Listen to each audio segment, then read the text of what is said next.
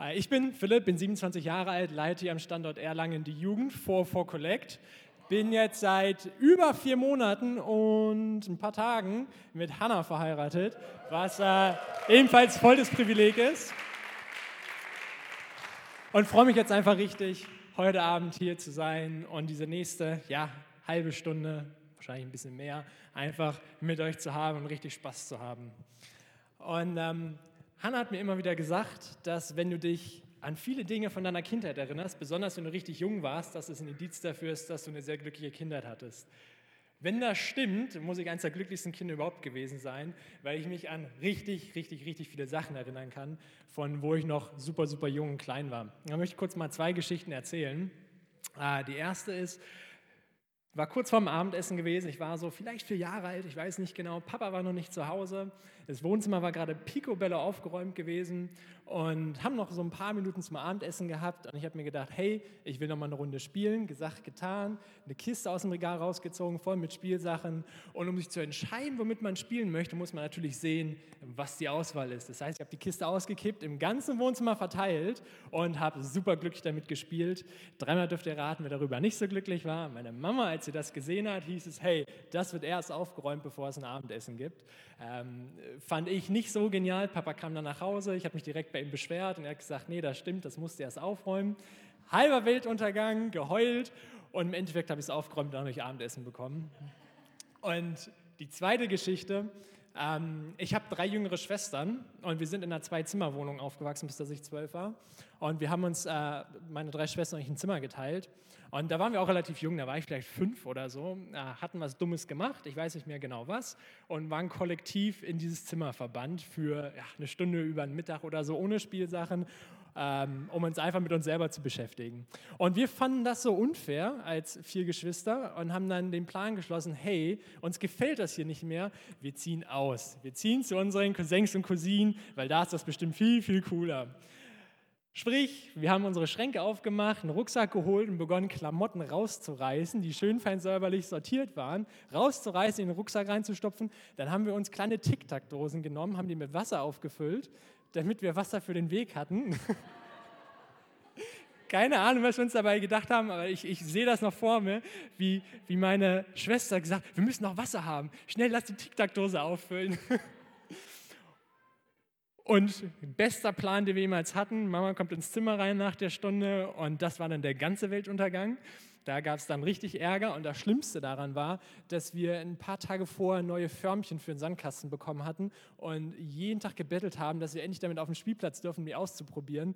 Und die Konsequenz war halt, dass, weil wir eben so eine Unordnung gemacht hatten, wir nicht mehr auf den Spielplatz gehen durften. Und das war, oh, das war richtig, richtig schlimm.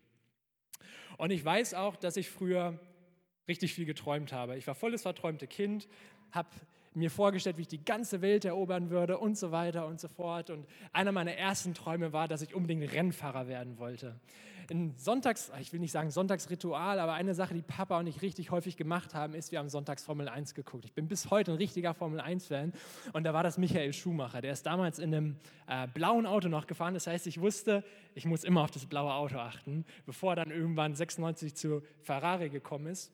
Und vom Rennfahrer wollte ich dann natürlich irgendwann Baggerführer werden. Ich wollte äh, Kranführer werden, habe davon geträumt, zur Müllabfuhr zu gehen. Ich fand das so spannend, wie diese ähm, Mülltonnen hinten an, äh, den, äh, an, an, das Müllabfuhrauto rangehangen werden, dann ziehst du den Hebel und dann geht das Ding hoch und macht, wir haben es immer Bummelabum genannt, keine Ahnung warum, aber so hieß das bei uns. Und das war das Größte für mich. Das war immer so, ich stand da immer daneben, habe das beobachtet, habe mir gedacht, boah, das will ich irgendwann mal machen.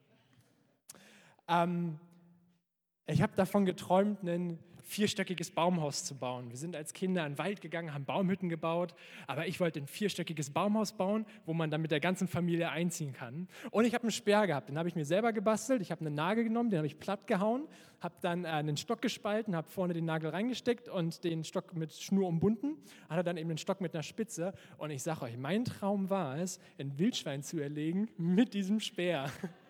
wir haben bei uns total viele Wildschweine in Berlin. Man glaubt es kaum, aber wir haben direkt am Wald gewohnt und da gibt es eine regelrechte Wildschweinplage. Und mein Traum war es, ein Wildschwein zu erlegen. Und ich bin immer wieder durch den Wald gegangen mit meinem Speer und habe mir gedacht, vielleicht ist ja heute der Tag, wo ich ein Wildschwein sehe. Ich habe keins gesehen und ich bin mir ziemlich sicher, wenn ich eins gesehen hätte, ich wäre schreiend weggerannt. Ich habe dann irgendwann gedacht, wie genial wäre es, habe davon geträumt, auf einer Farm zu leben, eine Farm mit Papa zusammen zu haben. Ähm, in meiner Vorstellung war das dann so, dass Papa den ganzen Tag Trecker fährt, ich auf seinem Schoß sitze und lenken darf. Ähm, da habe ich vorgestellt, wenn ich dann ein bisschen älter bin, dann kann ich mit dem Pferd zur Schule reiten. Und ich hätte dann immer ein Lasso dabei, weil man weiß ja nie, wen oder was man mal plötzlich einfangen müsste. Und ähm, irgendwann sind die Träume dann konkreter geworden und ich habe mir vorgestellt, hey, ich möchte Pilot werden. Ich habe davon geträumt, Pilot, das ist so die Sache. Da war ich in etwa zehn, als, als das aufgekommen ist. Und das ist nicht weggegangen mit den anderen Sachen, sondern es hat sich richtig lang gehalten. Ich habe gesagt, Pilot. Davon geträumt, jeden Tag die Sonne zu sehen. Davon geträumt, die Schwerkraft zu überwinden und über den Wolken zu schweben. Naja, und wie das Leben irgendwie so geht, kommen mit der Zeit dann die ersten Enttäuschungen dazu. Man merkt so, hey, wie man sich die Dinge vorstellt, so funktioniert das nicht unbedingt.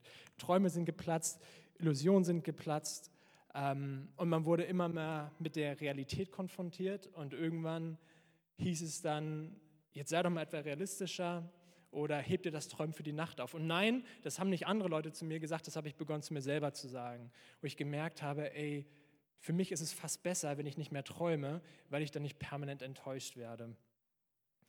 Ähm, und irgendwie heißt Erwachsenwerden leider auch oftmals, das Träumen ein Stück weit aufzugeben, beziehungsweise realistischer zu träumen. Das, was man als Kind gehabt hat, diese, diese riesigen Augen für die Welt und diese Begeisterung, wow, das verliert man irgendwie auf dem Weg zum Erwachsenwerden leider.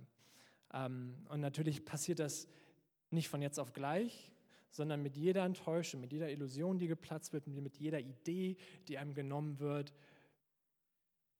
hört man manchmal Stück für Stück auf zu träumen. Und wenn ich jetzt hier vom Träumen rede und auch ähm, im weiteren Verlauf der Predigt rede ich nicht davon, dass ich träume, Millionär zu werden und eine fette Yacht zu haben und drei Ferraris vor dem Haus stehen zu haben, sondern ich rede von Träumen, die das Leben betreffen, die meine Zukunft betreffen, die das betreffen nach der Frage, hey, warum lebe ich? Was ist der Sinn meines Lebens? Was hat Gott für mich vorgesehen?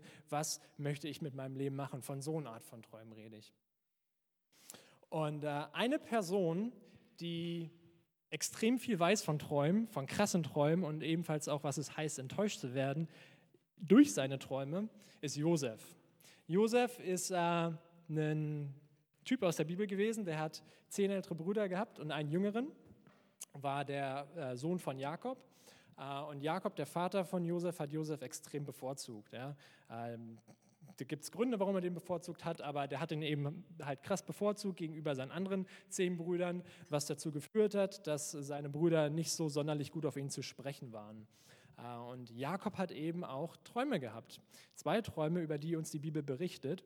Äh, und das schauen wir uns mal kurz gemeinsam an. Das steht in 1. Mose 37, 6 bis 10. Und hier erzählt Josef gerade äh, seine Träume seinen Brüdern. Und da heißt es, er sprach nämlich zu ihnen, hört doch, was ich für einen Traum gehabt habe. Siehe, wir banden Gaben auf dem Feld und siehe, da richtete sich meine Gabe auf und blieb stehen. Und siehe, eure Gaben blieben stehen ringsherum und warfen sich von meiner Gabe nieder. Da sprachen seine Brüder zu ihm, willst du etwa unser König werden? Willst du über uns herrschen? Darum hassten sie noch mehr wegen seiner Träume und wegen seiner Reden. Er hatte aber noch einen anderen Traum, den erzählte er seinen Brüdern und sprach, sieht, ich habe wieder geträumt und siehe, die Sonne und der Mond und elf Sterne beugten sich vor mir nieder. Als er aber das seinem Vater und seinen Brüdern erzählte, tadelte ihn sein Vater und sprach zu ihm, was ist das für ein Traum, den du geträumt hast? Sollen etwa ich und deine Mutter und deine Brüder kommen und vor dir bis auf die Erde niederbeugen? Josef wurde wegen seiner Träume, die er hatte, angefeindet, verachtet, gehasst. Und selbst sein Vater, der ihn eigentlich sehr bevorzugt behandelt hat, hat gesagt, sag mal, noch alles okay bei dir? Wie kannst du sowas nur denken? Und wenn man die Kultur dann noch mit einbezieht, dass es damals eine unmögliche Sache war, mit, mit diesem ganzen Ehrgefühl, dass sich der Vater, das Oberhaupt der Familie, vor einem Kind von sich selber verneigen wird. Der Vater ist damals noch nicht mal gerannt, weil es sich so nicht gehört hat. Das heißt, das war nicht nur irgendein Traum, sondern es ist eine richtige Unerhörtheit, die er hier geträumt hat. Dann hat sein Vater gesagt, sag mal, bist du, bist du verrückt oder so? Und nicht nur das, sondern seine Träume haben ihm auch noch eine ganze Menge Ärger eingehandelt. Ähm, bei seinen Brüdern, auf die er ja ohnehin nicht so sehr gut zu sprechen war, ähm, haben diese Träume dann das Fass zum Überlaufen gebracht. Äh, und sie haben gesagt, hey, der nervt uns so sehr, wir sägen den einfach ab, wir wollen ihn töten. Im Endeffekt haben sie ihn nicht getötet, sie haben ihn nur gefangen genommen und als Sklaven verkauft. Als Sklave ist er dann in ein fremdes Land gekommen. Ich meine, stellt euch vor, der war 17. Josef war, by the way, 17, als das passiert ist. Er ist mit 17 in ein fremdes Land gekommen, wo er die Sprache nicht gesprochen hat, als ein Sklave, als jemand, der keine Rechte hatte. Dann ist es noch schlimmer gekommen, er ist zu Unrecht ins Gefängnis geworfen worden. Ähm, und dann im Gefängnis, obwohl er anderen geholfen hat und die ihm dann versprochen haben zu helfen, das waren zwei Abgesandte vom Pharao, die sind dann Ungnade gefallen und er hat ihm im Gefängnis geholfen und die haben ihm dann versprochen, hey, wegen deiner Hilfe werden wir uns daran erinnern und werden dir dann helfen. Die beiden Leute sind aus dem Gefängnis rausgekommen und haben Josef vergessen und er saß noch weitere zwei Jahre darauf im Gefängnis, bis dass er dann schlussendlich beim Pharao gelandet ist und seine rechte Hand geworden ist. Und ähm, Heute wollen wir uns aus dem Leben von Josef drei Punkte angucken, wo wir extrem viel von lernen können. Drei Wahrheiten, die sich auch noch heute auf unser Leben anwenden lassen. Wenn man die Geschichte von Josef so betrachtet und das hört, was alles widerfahren ist, aufgrund seinen Träumen, die er hatte,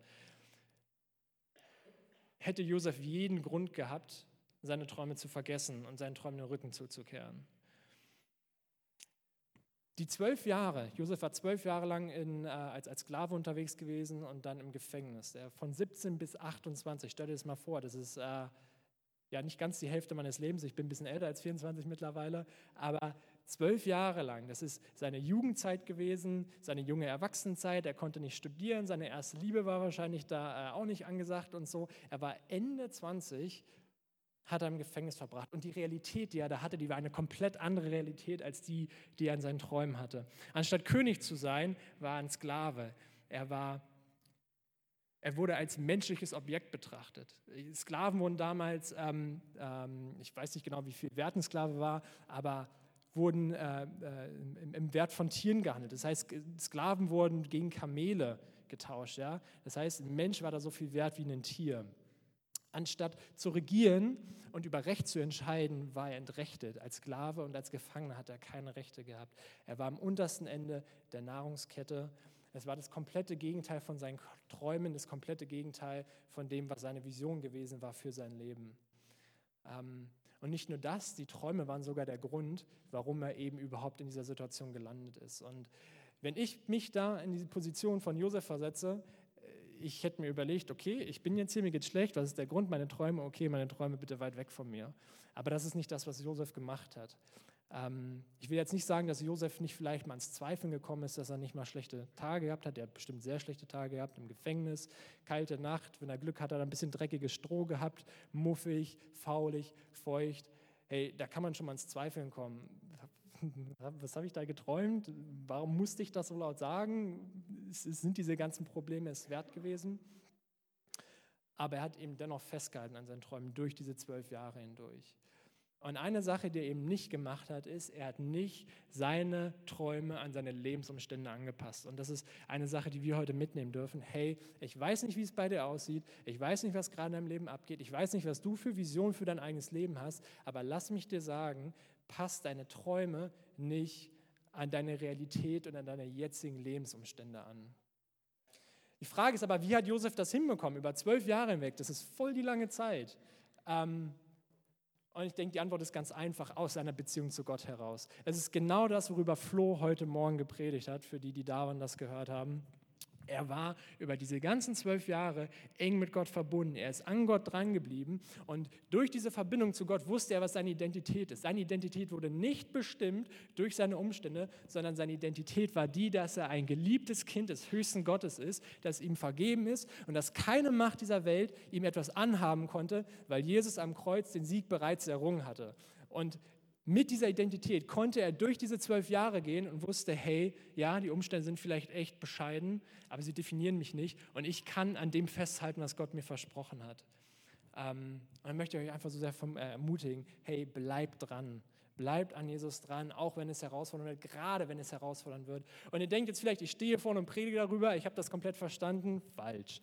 Es ist dieses Thema mit Träume, wie ich am Anfang auch einen kurzen Einblick gegeben habe, ist für mich voll der wunde Punkt. Ich bin irgendwann dann an einen Punkt gekommen in meinem Leben, wo ich dann ähm, wo ich immer was gesagt habe. Ich weiß noch genau eine Situation, da war in Amerika, saß ich in einem Auto mit ein paar Freunden und habe davon geschwärmt, wie es wäre, einem Leuchtturm zu wohnen. Das war, das war über ein halbes Jahr lang war das so, habe ich gedacht, boah, einen Leuchtturm zu haben, darin zu wohnen, voll der Sturm, der draußen tobt, voll das Unwetter, die Wellen schlagen an die Turmwand, du sitzt oben in der Glaskuppel, hast da ein schönes Kaminfeuer, liest ein Buch, es ist schön behaglich warm und um dich herum tot das Unwetter. Ich meine, das klingt doch Hammer, oder? Für mich klang es jedenfalls richtig Hammer und ich habe das den Leuten im Auto erzählt und habe gesagt, boah, das wäre voll der Traum. Und dann habe ich gesagt, das wird aber eh nie passieren.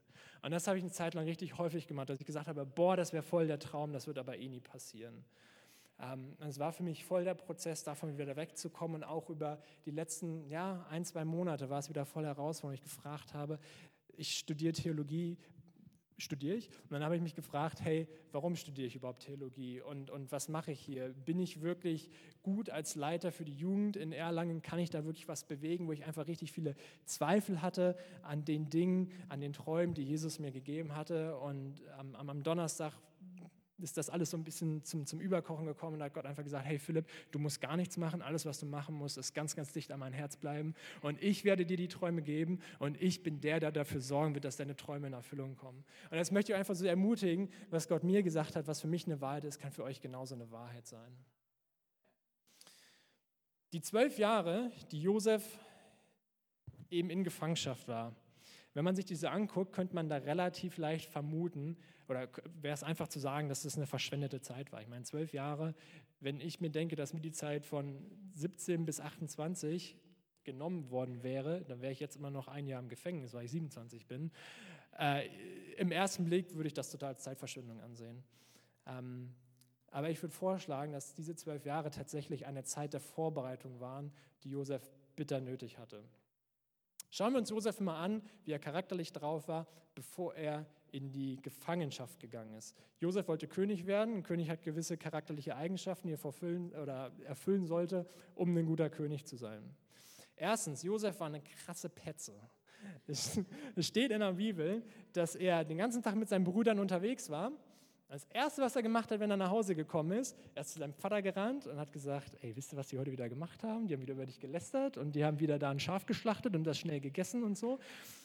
Er hat alles weitererzählt, was passiert ist und was Leute ihm erzählt haben. Das heißt, Josef war eine absolut unvertrauenswürdige Person. So, ich weiß nicht, ob ihr daran erinnert, ob ihr damals in der Klasse so eine Person hatte. Wir hatten eine bei uns in der Klasse und du hast dir einfach nichts erzählt, weil du wusstest, alles, was du dieser Person erzählst, wird früher oder später erstmal jeder wissen und die Lehrer. Und natürlich haben wir alle nichts gemacht, was die Lehrer hätten nicht wissen sollen, aber Manchmal war das dann doch vorteilhaft, wenn Sachen eben nicht bis an die Lehrer vorgetragen wurden. Zweite Sache ist, er war eine unglaublich stolze Person, wenig Feingefühl und hat den Neid der anderen genossen. Ich hatte ja schon gesagt, dass sein Vater ihn extrem bevorzugt hat. Ähm, und on top of that hat er ihm noch ein Gewand geschenkt. Ein richtig buntes Gewand. Ich stelle mir das vor, dass er da aussah wie wie so ein V mit, also so richtig schön bunt schillernd. Und was macht ein V? Der präsentiert sich auch sehr gerne. Und was hat Josef gemacht? Der hat sich auch sehr gerne präsentiert. Der hat das Gewand bekommen, der hat sich gedacht, Hammer, jetzt wissen alle, wie sehr mein Vater mich liebt und wie sehr er mich bevorzugt. Und ich könnte mir durchaus vorstellen, dass er in seinem Gewand geschlafen hat, dass er in seinem Gewand aufgestanden ist, dass er in seinem Gewand durch den Tag gegangen ist. Geduscht hat er hoffentlich nicht in seinem Gewand. Er hat es aber bestimmt mal gewaschen für die 30 Minuten, die er es dann mal abgelegt hat und hat das genossen, diese diese neidischen Blicke von seinen Brüdern und hat gesagt, ja, guckt euch an, ich bin der Liebling vom Vater und ihr seid es nicht. Ebenfalls eine Sache, die gar nicht klar geht für einen König. Und im Endeffekt fehlende Weisheit. Josef mit seinen 17 Jahren war nicht wirklich weise gewesen. Wenn er einen Funken an Weisheit besessen hätte, dann hätte er diese zwei absurden Träume nicht seinen Brüdern und seiner Familie erzählt. Wo er wusste, wie sein Verhältnis eh war, hätte er sich ausrechnen können an einer Hand, was das bedeuten wird. Und während der Gefangenschaft hat sich begonnen, der Charakter von ähm, Josef eben zu verändern. Er ist zu ähm, einem Herren gekommen, der hieß Potiphar, und dort hat er, heißt es, sich das Vertrauen erarbeitet und wurde über den kompletten Haushalt gesetzt und über alle anderen Sklaven. Und das ähm, verlangt echtes Vertrauen in den Sklaven, in den Typen, in den jungen Mann, der aus einem fremden Land kommt. Ich als Hausherr mit viel Besitz setze ihn über meinen ganzen Haushalt, das braucht Vertrauen. Und als er dann im Gefängnis war, hatte sie ebenfalls das Vertrauen dieses Gefängniswärters erarbeitet. Ja? Er durfte sich frei bewegen, er war dafür zuständig, äh, für das Essen zu sorgen, für alle anderen Leute in diesem Gefängnis. Auch das hat Vertrauen verlangt von diesem Gefängniswärter. Um so treu dienen zu können über die zwölf Jahre, muss man Demut lernen. Ich glaube nicht, dass es mit einem stolzen Herzen geht, so durch diese zwölf Jahre durchzukommen. Da hat er garantiert Demut wahrscheinlich auch auf die harte Tour gelernt. Ähm, und er hat ebenfalls auch an Weisheit zugenommen. Und seine Weisheit hat im Endeffekt dazu geführt, dass er zigtausende, hunderttausende Menschen vor dem Verhungern bewahrt hat. Und das Ganze war nicht nur bei Josef so. Wenn wir uns andere Leute in der Bibel angucken, zum Beispiel David und Saul ist da ein perfekter, perfekter Vergleich. David, von dem Moment an, wo er gesalbt wurde, bis dass er letztendlich König geworden ist, sind 14 Jahre vergangen. Und das ist mehr als die Hälfte, als dass ich lebe. Das wollte ich vorhin sagen. ähm, 14 Jahre vergangen, das ist voll die lange Zeit. Das heißt, Gott hat ihm ein Versprechen gegeben, hat ihm einen Traum gegeben, hat gesagt, hey, du wirst König über Israel werden, aber erst in 14 Jahren. Und diese 14 Jahre waren kein Zuckerschlecken gewesen. Er wurde verfolgt, er wollte, der Saul wollte ihn umbringen und so weiter und so fort. Er hat sich bei den Feinden des Volkes Israel versteckt und dort Zuflucht gesucht, weil er in seinem eigenen Land nicht mehr sicher war. Saul auf der anderen Seite hat diese Vorbereitungszeit nicht gehabt. Er wurde zum König gesalbt und ist direkt König geworden. Und Saul war auch nicht lange König gewesen. Der war auch kein guter König. Der ist relativ schnell in Ungnade gefallen. Wohingegen es bei David heißt, dass er ein Mann nach dem Herzen Gottes war. Ja, er war der beste König, den Israel jemals hatte. Das heißt nicht, dass er ohne Fehler war, aber sein Charakter war so, dass Gott gesagt hat, hey, und sein Herz auch, das ist ein Mann, an dem habe ich Freude. Johannes der Täufer war ebenfalls in der Wüste gewesen, bevor er seinen Dienst begonnen hat. Ey, und Jesus selber war auch in der Wüste. Ich weiß nicht, ob ihr das wusstet, wahrscheinlich wusstet ihr das, aber Jesus wurde getauft von Johannes dem Täufer und da hat sich der Himmel aufgetan. Gott hat gesagt, hey, das ist mein Sohn, den ich lieb habe, den ich liebe. Und direkt im Vers darauf heißt es, und der Heilige Geist führte ihn in die Wüste. Das heißt, Gott hat seinen eigenen Sohn ganz bewusst in eine Wüste geschickt. Bei Jesus war das jetzt tatsächlich eine geografische Wüste, aber das kann man auch sinnbildlich sehen für unser Leben. Wüsten sind heiß, sie sind anstrengend, sie sind unbequem, es ist Sand, man kommt nur sehr schwer voran. Wahrscheinlich hast du Sand überall gehabt, auch in der Unterhose und in den Zähnen und in den Haaren, in den Ohren besonders. Ähm, es ist einfach eine super, super unbequeme Sache. Und Jesus wurde in der Wüste getestet und erst nachdem er alle Tests bestanden hat, erst nachdem sichergestellt wurde, dass er charakterlich fähig war, seinen Dienst zu vollbringen, was bei Jesus eh keine Frage war, hat er dann sein Wirken erst begonnen. Warum? Es ist ganz einfach, weil wenn Gott dir eine Aufgabe gibt, dann stellt er auch sicher, dass du ausgerüstet bist, diese erfolgreich abzuschließen. Gott wird dir niemals einen Traum geben, Gott wird dir niemals eine Berufung geben und dich einfach darauf losrennen lassen und zugucken, wie du dir daran die Zähne ausbeißt. Nee, das macht Gott nicht, weil er ein liebender Gott ist und wir seine Kinder sind und er sicherstellen wird, dass wir bereit sind, das zu tun, was er von uns möchte. Deswegen möchte ich einfach so sehr ermutigen, hey, in dem Punkt, wo du gerade in deinem Leben stehst, nimm diese Vorbereitungszeit an. Im Englischen wird man sagen, embrace it. Das kann man im Deutschen nicht sagen, weil es heißt umarmen. Man kann schlecht sagen, umarme eine Zeit, aber im Englischen geht das. Und wenn man jetzt überlegt, wenn ich etwas umarme oder jemanden umarme, ist das mega close. Dann, dann, dann lasse ich diesen jemand oder dieses etwas mega an mich ran und ich verteidige mich nicht mehr, weil meine Arme eben drumherum gelegt sind und ich mich nicht verteidigen kann. Hey, kämpf nicht dagegen an. Das heißt jetzt nicht, dass alles, was irgendwie herausfordernd im Leben ist und passiert, automatisch bedeutet, ey, Gott arbeitet gerade an mir. Das möchte ich damit nicht sagen. Aber es gibt Situationen, wo Gott ganz bewusst sagt, hey, hier möchte ich an deinem Charakter arbeiten. Hier sind Dinge, wo ich möchte, dass du dich veränderst damit du richtig erfolgreich sein kannst. Und erst als Josef alles gelernt hatte, was er lernen musste, konnte er weitergehen. Und das ist in dem äh, nochmal richtig gut zusammengefasst in einem Vers. Das ist jetzt die Stelle, wo der Mundschenk beim Pharao ist. Der Pharao hatte seine Träume gehabt äh, und die waren alle ganz verzweifelt, weil keiner wusste, was diese Träume bedeuten. Und da hat sich der Mundschenk erinnert, ach ja, vor zwei Jahren, da war ja ein Kollege im Gefängnis gewesen. Und das steht in 1. Mose 41, 12 und 13. Und dort heißt es, das sagt jetzt der ähm, Mundschenk zum Pharao. Nun hatten wir im Gefängnis als Diener einen jungen Hebräer, einen Sklaven, dessen Befehl, äh, einen Sklaven des, Befehl, des Befehlshaber der Leibwache, dem erzählten wir unsere Träume und er erklärte jedem, was sein Traum bedeutet. Und es ist alles genauso eingetroffen, wie er es vorausgesagt hatte. Ich wurde wieder in mein Amt eingesetzt und der andere wurde gehängt. Hey, hier haben wir in einem Satz den komplette Gegenteil seines Charakters beschrieben, wie es war, bevor er in die Gefangenschaft gegangen ist. Hier steht, dass er ein Diener war. Ein Diener ist demütig. Josef ist von einem stolzen Mann zu einem demütigen Mann geworden. Und erst, wo er ein demütiger Mann war, konnte er weitergehen. Hier steht, dass diese beiden Männer ihm Träume erzählt haben. Wenn man diese Stelle nachliest, steht dort, dass diese Träume die richtig fertig gemacht haben. Die konnten weder essen, die konnten auch richtig schlafen, hatten das angesehen, dass sie was beschäftigt haben. Und sowas erzählst du auch nicht jedem. Das heißt, diese Männer haben Vertrauen gegenüber Josef gefunden. Und drittens, er konnte diese Träume erklären. Er hat an Weisheit zugenommen, er war weise und wusste, was diese Träume bedeuten. Und erst als diese drei Dinge abgeschlossen waren, alle charakterlichen Schwächen, die er vorher hatte, ist aus dem Gefängnis rausgekommen und ist einer der mächtigsten Männer geworden. Er ist äh, ja, der zweitmächtigste Mann der damaligen Welt geworden. Er war die rechte Hand des Pharaos, hat dafür gesorgt, dass viele, viele, viele Menschen am Leben bleiben durften und eben nicht verhungert sind. Ähm, und wenn man sich den Traum anguckt, den Josef hatte, er hat davon geträumt, zu regieren, König zu werden, über seinen Brüdern, über seiner Familie zu stehen. Äh, das ist kein kleiner Traum gewesen, ja. Ähm, Josef kam jetzt nicht aus einer unbedeutenden Familie, die haben bestimmt auch selber einiges an Sklaven gehabt, die haben Besitztümer gehabt, die haben Vieh gehabt, die waren jetzt nicht arm, sondern wahrscheinlich ziemlich reich. Ähm, aber zwischen reich und wohlhabend und ich regiere die Welt ist immer noch eine gewisse Diskrepanz. Ähm, und dennoch hat Josef geträumt, dass er König wird. Und dazu möchte ich euch auch ermutigen, dass es einer der Hauptpunkte heute wirklich ist, dream big. Hey, träume groß, kein Traum ist zu groß für Gott, keine Idee zu utopisch. Lass uns wirklich Leute sein, lass uns eine Gemeinde sein, die grenzenlos träumt. Hey. In Galater 5, Vers 1 steht, zur Freiheit hat Christus uns befreit. Christus hat uns von Sünde befreit, aber er hat uns auch befreit von Erwartungen. Wir dürfen frei sein von Erwartungen, die andere an uns stellen. Wir dürfen frei sein von Erwartungen, die wir selber an uns stellen. Wir dürfen frei sein von gesellschaftlichen Normen. Wir dürfen frei sein von kulturellen Gegebenheiten. Wir dürfen frei sein von unseren eigenen Gedanken, die uns klein halten wollen. Hey, Gedanken sind so eine zerstörerische Sache und auf der anderen Seite so eine krasse Sache. Und ich weiß nicht, wie es dir geht, aber ich selber kenne meine Gedanken und ich weiß, wie sehr meine Gedanken mich manchmal klein halten wollen.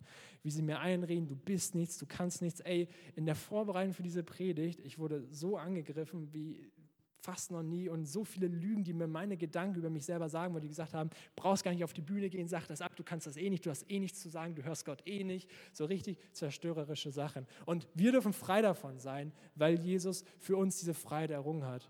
Und wir dürfen auch frei davon sein, Gott klein zu machen, unseren Gedanken. Gott anzuzweifeln. Hey, wir haben einen großen Gott, der hat die ganze Welt geschaffen und er gibt uns große Träume und wir dürfen diese Träume zulassen und wir dürfen diese Gedanken, die sagen, hey, Gott kann das eh nicht, dürfen wir beiseite schieben, weil das einfach nur eine Lüge ist.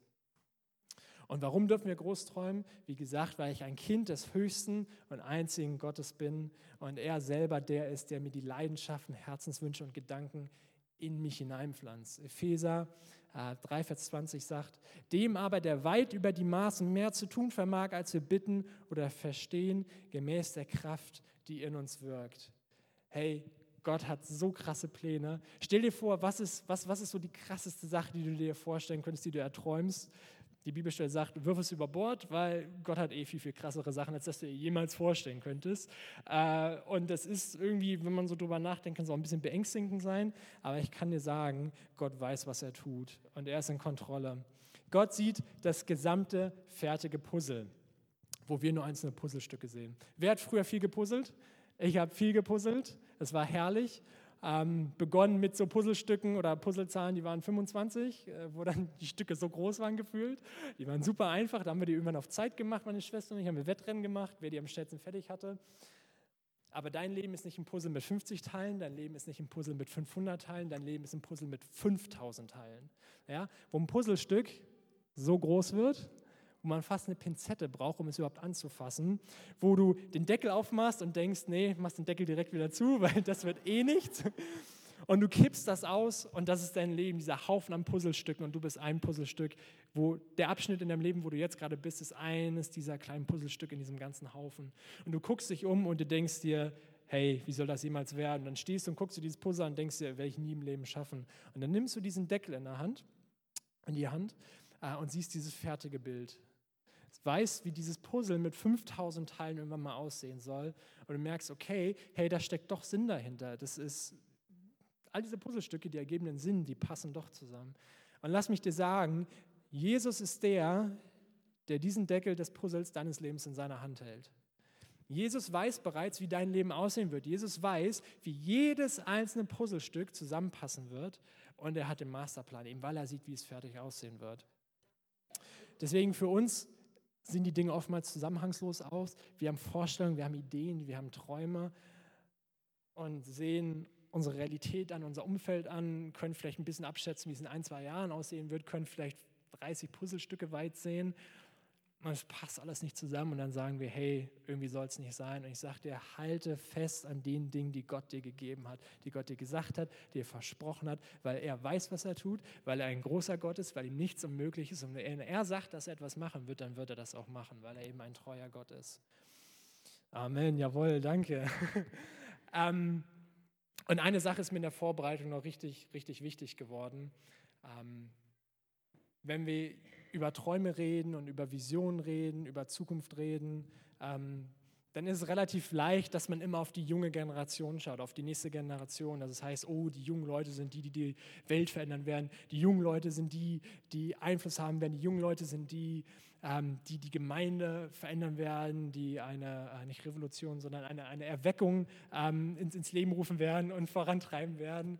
Ähm, und ich weiß nicht, aber ich kann mir vorstellen, dass man da als Person, die selber nicht mehr zur Jugend gehört, beginnt zu denken, okay, hey, die Jugend kann was bewegen, aber kann ich auch noch was bewegen? Dass wenn man 40 ist, 50 ist, Rentner ist irgendwann, ich will jetzt hier keinem auf die Füße treten, das ist wirklich eine Sache, die ich richtig empfunden habe in der Vorbereitung, da nochmal reinzusprechen und zu sagen, hey, Träume kennen kein Alter. Träume sind nicht daran gebunden, ob du fünf bist und träumst, dass du die Welt regierst und Bagger fährst. Das sind, da haben die Träume eine Daseinsberechtigung. Ist nicht daran gebunden, wenn du 10, 15 bist und beginnst dir wirklich mehr Gedanken darüber zu machen, hey, warum bin ich hier und was will ich mit meinem Leben machen.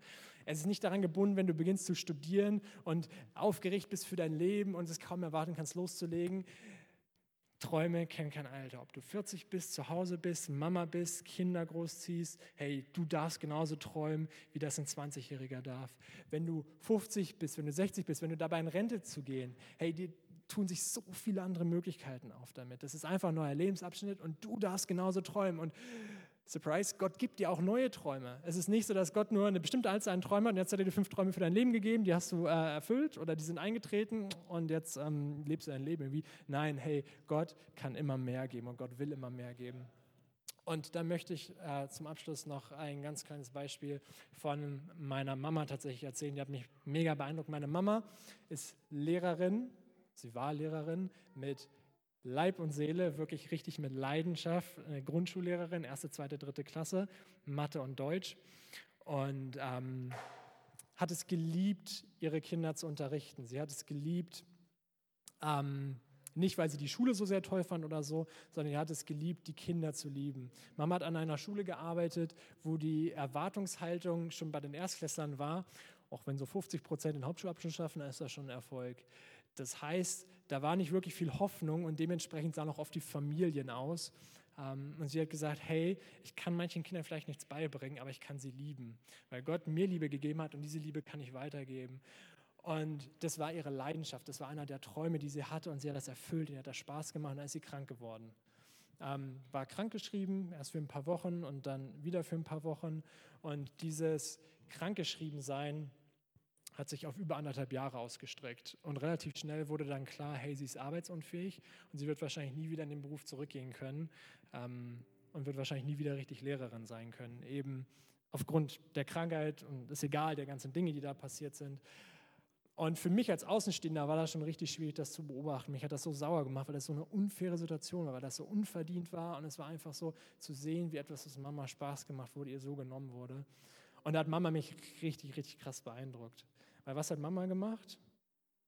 Sie hat sich selber nicht aufgegeben. Man hätte das voll verstanden, wenn man in der Situation, meine Mama ist jetzt 56, doch, ja, 56 von 63, 56.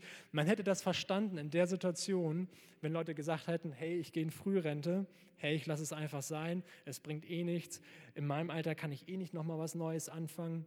Nee, meine Mama hat gesagt, okay, hey, hat sich die Zeit genommen, die sie hatte in dieser Krankheit, hat überlegt, was sind meine Leidenschaften, was möchte ich bewirken. Mein Leben ist noch nicht vorbei, ich kann immer noch einen Unterschied machen. Ich glaube daran, dass ich immer noch Träume habe.